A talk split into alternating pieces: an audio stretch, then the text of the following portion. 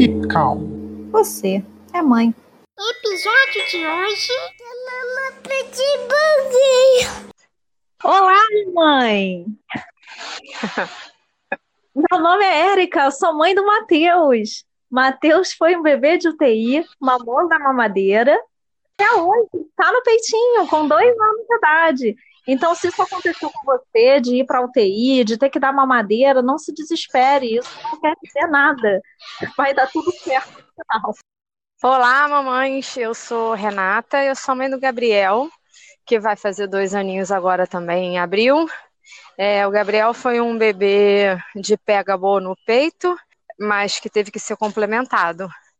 E foi uma coisa muito difícil para mim, e eu fiz translactação e eu fiz relactação com aquela sondinha, né, que muitas de vocês devem estar tentando. E tudo dá certo no final, foi muito difícil no início, mas o Gabriel tá aí com uma mamou até os 10 meses no peito. E durante todo o período eu fiz com a sonda e deu super certo. Então, fiquem tranquilas, esse é o Keep Calm, você é mãe. Assunto de hoje, se você clicou aqui no nosso programa, você já deve saber, já deve estar ouvindo muitas dicas, muitas orientações, proibições, enfim, um monte de coisa, pitacos. um de informações, pitacos, exatamente, é, sobre amamentação, não é verdade, Renata? Quanto que a gente não, é. não ouviu?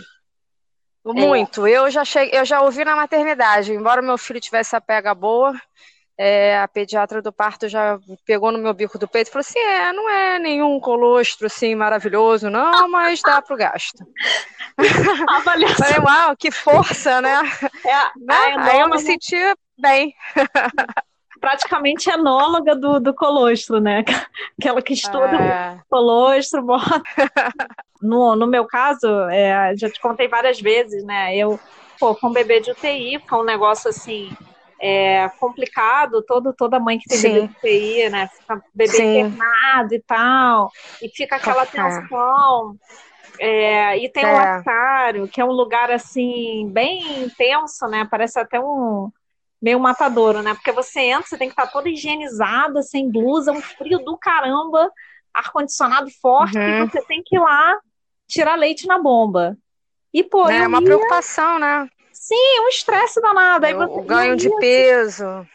Eu ia e saía uma gotinha de leite, né? Eu ia, tirava, ficava lá suando, tirando leite e saía, pô, nada, 20 ml de leite. E eu achava aquilo que eu falei assim, cara, eu não, eu não tenho leite, né? Eu ficava achando. E, e a enfermeira lá no, no lactário, ela falava assim, olha, já cansei de ver mãe aqui botar 20 ml de leite, mas amamentar o filho. Isso não tem nada a ver, entendeu? A bomba não é humana, né? Então isso. Não... É, e que quando ele começou, quando eu comecei a dar mamadeira para ele, que ele já tinha ali uns seis, foi quando ele começou sete meses que eu ia voltar a trabalhar, é que eu percebi o quanto de leite materno realmente ele ingeria. Porque aí eu vi o volume de leite que ele tomava. Você até substituir mesmo, né? Algumas mamadas por, por leite, foi isso? Quando eu comecei a dar mais complemento e menos leite de peito. Entendi. Aí eu entendi que, na verdade, ele tomava 30% de complemento e 70% de leite materno, sabe? Até os sete meses. Foi por aí. Eu Pode acho até, Érica, que, que um ponto muito alto, assim, que, no, que já dá para falar no início aqui, pelo menos é a percepção que eu tenho hoje de alimentação, é que as pessoas procuram respostas e procuram se encaixar num padrão que não existe. Então, até hoje eu não tenho uma resposta da amamentação em relação ao meu filho. A única coisa que eu sei é que funcionou. A gente não tem muita noção. E isso, gente, é uma coisa que não dá para você ter uma resposta. Cansei de Ninguém amamentar o filho. Ninguém te fala. Todo mundo Ninguém diz fala. que vai dar uma resposta para você. É, e uma, uma coisa que eu queria perguntar para quem está ouvindo, para você que está ouvindo aí, tá? Sobre a questão do peso. Porque, cara, não é possível, com toda mãe que eu converso, a criança não atingiu o peito, uma, um peso, o peito, não atingiu o peso. não me falaram na amamentação, é, que eu só descobri no dia mesmo, é que assim, o leite ele desce depois que você tem um bebê, né? E isso te dá, pelo menos deu para mim, eu acho que deve acontecer com a maioria das mães, dá um calafrio, dá para assim, você está. É, e eu é comecei é bizarro, a, a me sentir mal, com um calafrio quente. E aí eu falei, caramba, eu tô ficando doente, eu tô com um bebê recém-nascido, e era a famosa descida do leite, falando de uma maneira bem leiga, porque isso deve ter um nome bonito, né? Mas era o leite descendo, eu cheguei a tomar um Tilenol, porque realmente, assim, me cobri toda, porque a sensação é de febre, né? De você estar tá doente.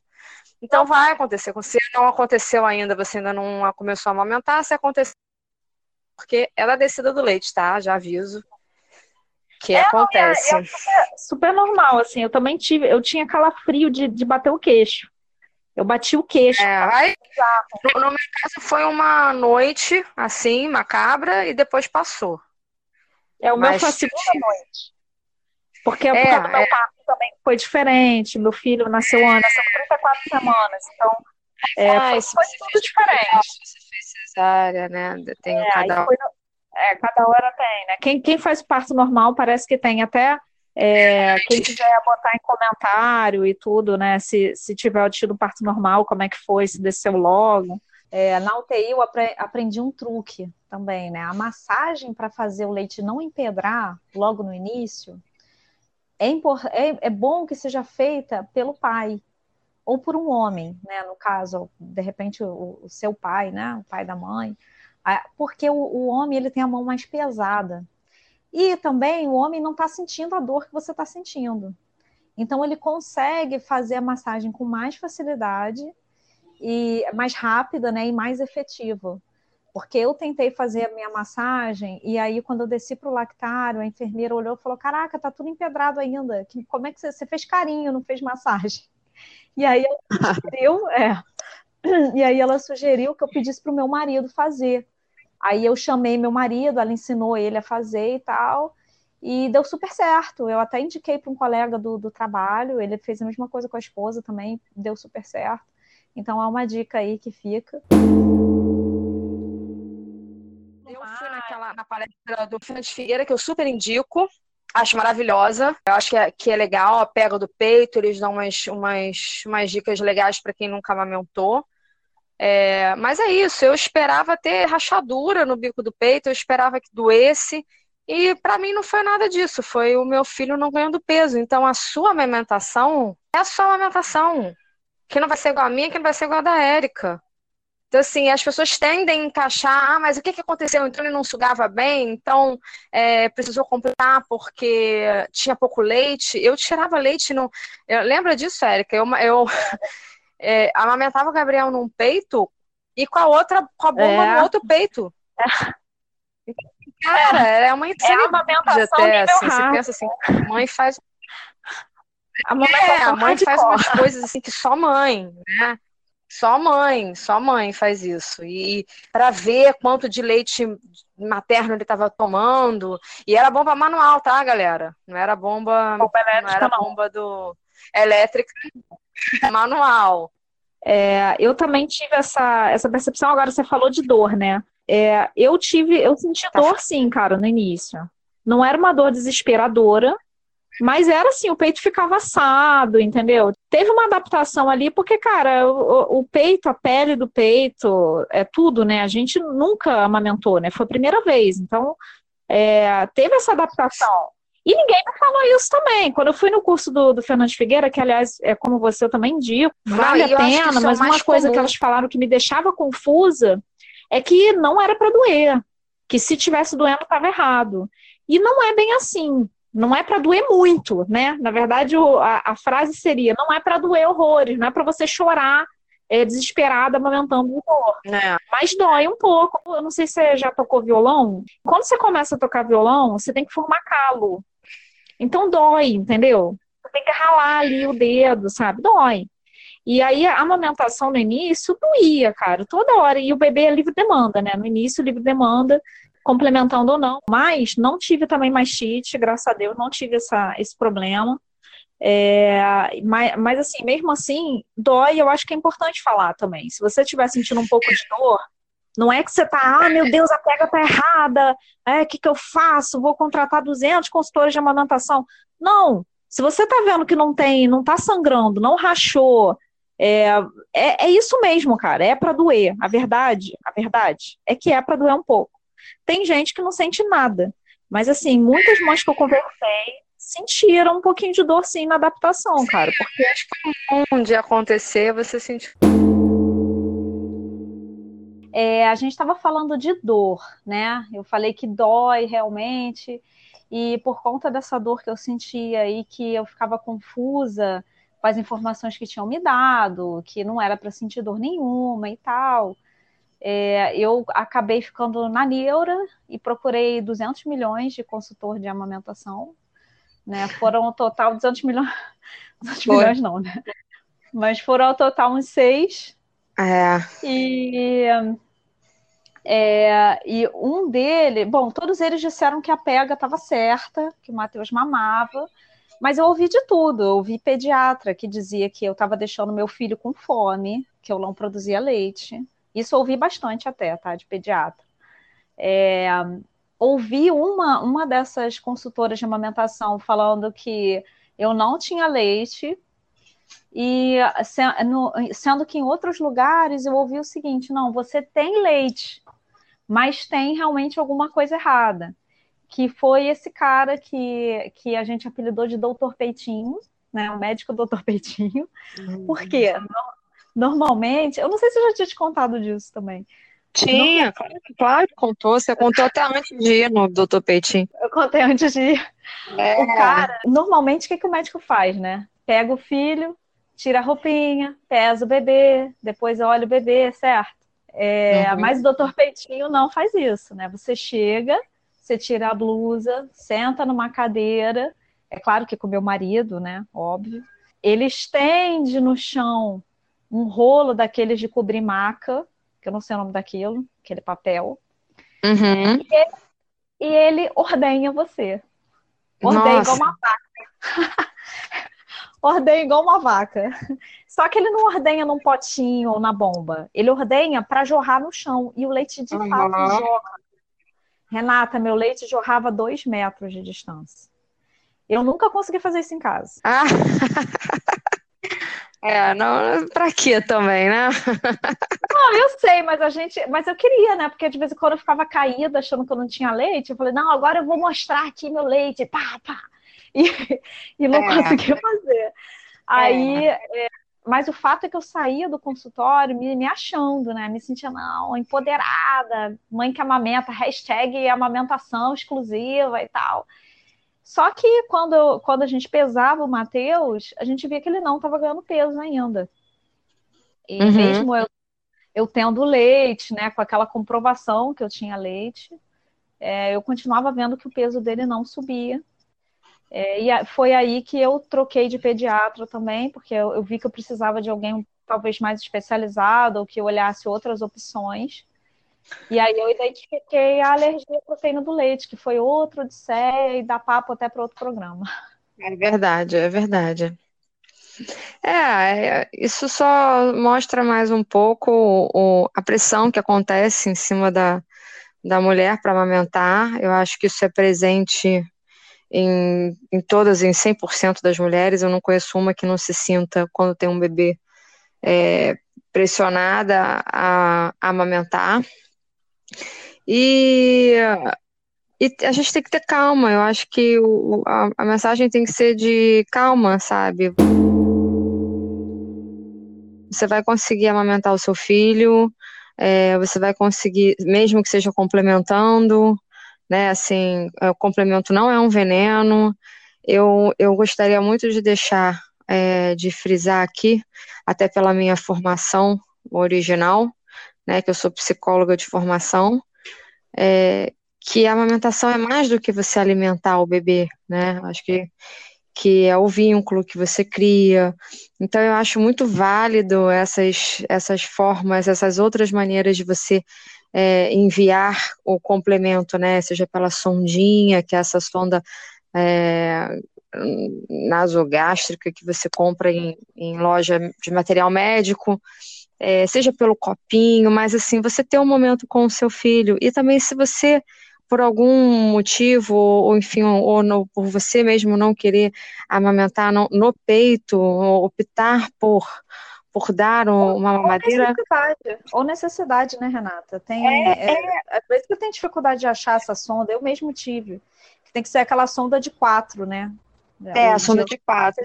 Eu nunca tive, eu nunca tive dificuldade de encontrar, não. Eu encomendava e em loja de material médico e chegava aqui em casa, eu nunca tive dificuldade, não. Mas tem pessoas até que não podem amamentar por outros motivos, ou, ou optam, né? Eu tive uma, uma amiga que ela, ela sofreu tanto amamentando que que ela não quis mais, e o pediatra dela falou, olha, melhor você dar uma mamadeira sorrindo do que um peito chorando. Aí, ah, aí ela ficou, ela ficou, ela ela ficou, cara, eu não quero. Então, assim, é a opção de cada mulher, né? Eu acho só que, que essa parte do vínculo, ela é muito gostosa, é muito importante. Mas mantenha uma calma, calma, calma. Eu tava, né, comentando hoje aqui com a Érica que um casal de amigos que, que tá morando lá em Portugal teve um bebê agora e, e nossa, uma semana já estavam nessa nesse nesse rebuliço, né? Que ai, não tá pegando peito, não tá. E com 11 dias a menina já passou do peso do, do nascimento, tá super bem. E assim, gente, dá certo. Cada um faz do seu jeito, não se deixem também influenciar por muita falação em volta, porque isso, cara, caramba, isso é um massacre psicológico né, em cima da, da, da mulher, principalmente, né?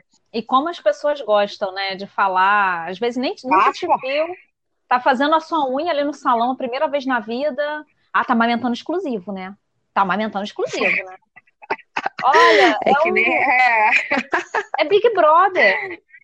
É, quando você, eu tô grávida, né? Tô com 39 semanas, na gravidez você já ouve um monte, né? É, hoje eu ouvi que eu estava imensa.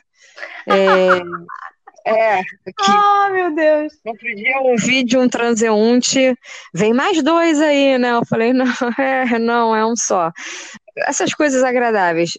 É melhor tentar levar na, na, na boa.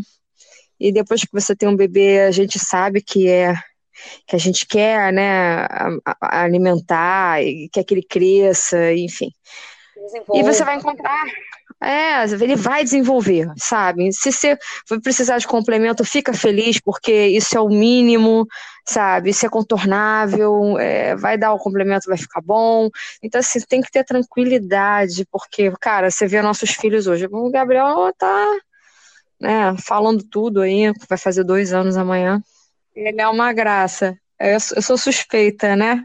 Então, eu tô na esperança, né? Porque meu bebê vai nascer em breve. E eu sei que cada, cada bebê é um bebê, cada amamentação é uma amamentação, porque são muitas variáveis. Minha mensagem final é essa, é de que vai dar certo. E escutem vocês aí, pai e mãe, sabe? Pai e mãe que decide. É...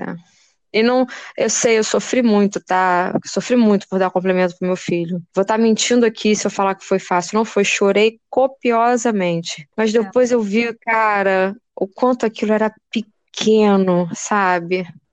É, eu queria agradecer aí a presença da Renata e queria indicar, ah, imagina. se você aí que está ouvindo não está acreditando que a amamentação de cada um é o jeito, ainda está muito bitolada com essa ideia de ter que ter um padrão, de ter que seguir o padrão, é, pensa no ciclo menstrual.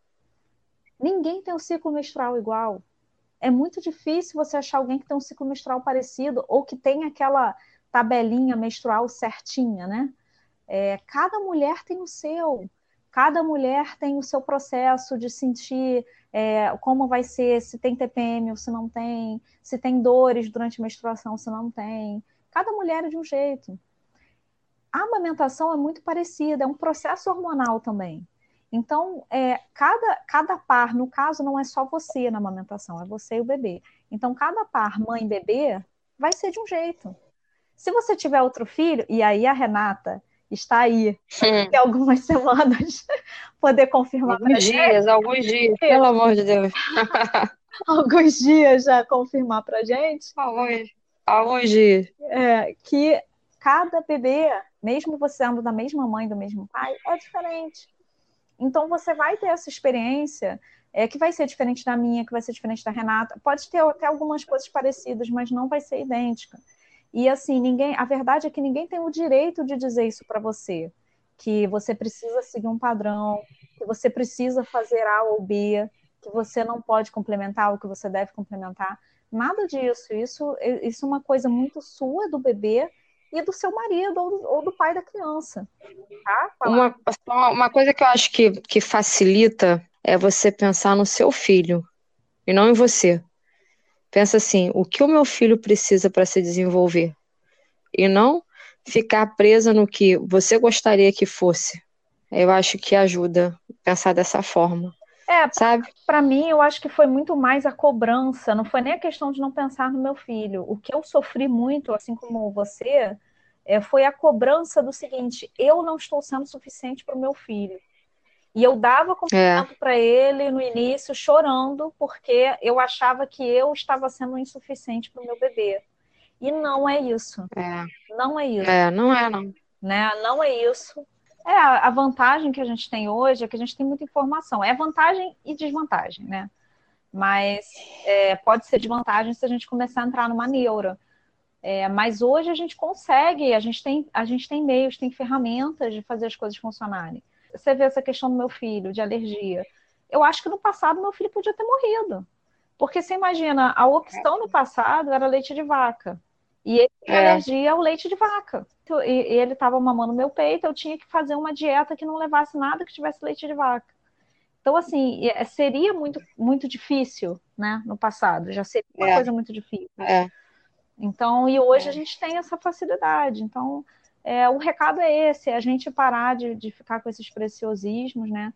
É, também uma sugestão que aí eu peço carinhosamente, porque é, nós fomos, nós tivemos grávidas, é, talvez eu vá estar grávida de novo, a Rê já está. Então, para a gente ter esse carinho com outras mães, né, de respeitar as decisões das outras mães e não julgar, isso. porque isso, isso também é uma forma da gente criar padrões e criar cobranças que não são devidas, porque a gente não sabe aquele, qual é aquela, aquele ambiente ou qual é aquela decisão daquelas mães. É, isso. E é isso, queria agradecer por vocês terem ficado aqui até, até agora. É, se você gostou do nosso bate-papo, se você está se sentindo mais leve, tem alguma sugestão de outro tema, quer mandar para a gente? Tem como. A gente tem um e-mail que é o Keep Calm, você é mãe, tudo junto, com K e E no início, arroba gmail.com.